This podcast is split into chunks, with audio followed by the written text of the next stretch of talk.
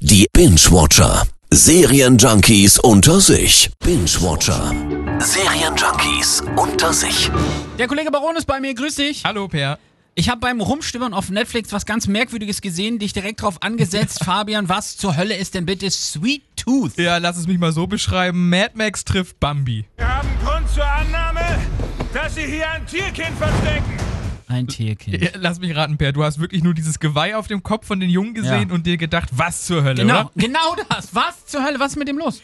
Tja, das ist so ein Tier-Mensch-Mischwesen. Oh Gott. Die sind nach einem weltweiten Virusausbruch aufgetreten. Äh, und an dem Virus sind auch übrigens fast alle Menschen Na, gestorben. sicher sind sie das. Also so ein Fantasy-Scheiß. Das ist ja gar nicht meins. Ich kann es gar nicht. Also nur nochmal, dass ich es richtig verstanden habe. Der Junge ist halb Hirsch, richtig? ja, genau. Und dann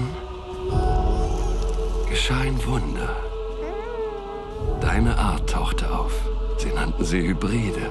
Ja, und dieser Hirschjunge, der wächst in einer abgeschiedenen Waldhütte mit seinem Vater auf. Als der dann aber stirbt, trifft der Zehnjährige einen ehemaligen Footballspieler, der ihn ab dann begleitet. Natürlich, die kommen oft im Wald vorbei. Wo ist Colorado? Was ist in Colorado? Ich habe gehört, dort gibt's einen sicheren Ort für Kinder wie mich. Wenn du allein da rausgehst, dann hängt dein kleiner Kopf noch vor morgen früh an der Wand. Wieso? Ich hab dich.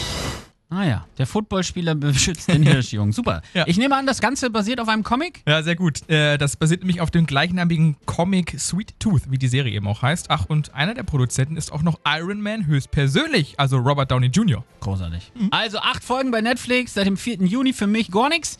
Aber ich habe tatsächlich auch gesehen, äh, bei Zuschauern und Presse kommt es bislang mega gut an. Dem Kleinen fließt die Hoffnung aus jeder Pore. Binge-Watcher. Serienjunkies unter sich. Immer donnerstags in der Per Eggers Show.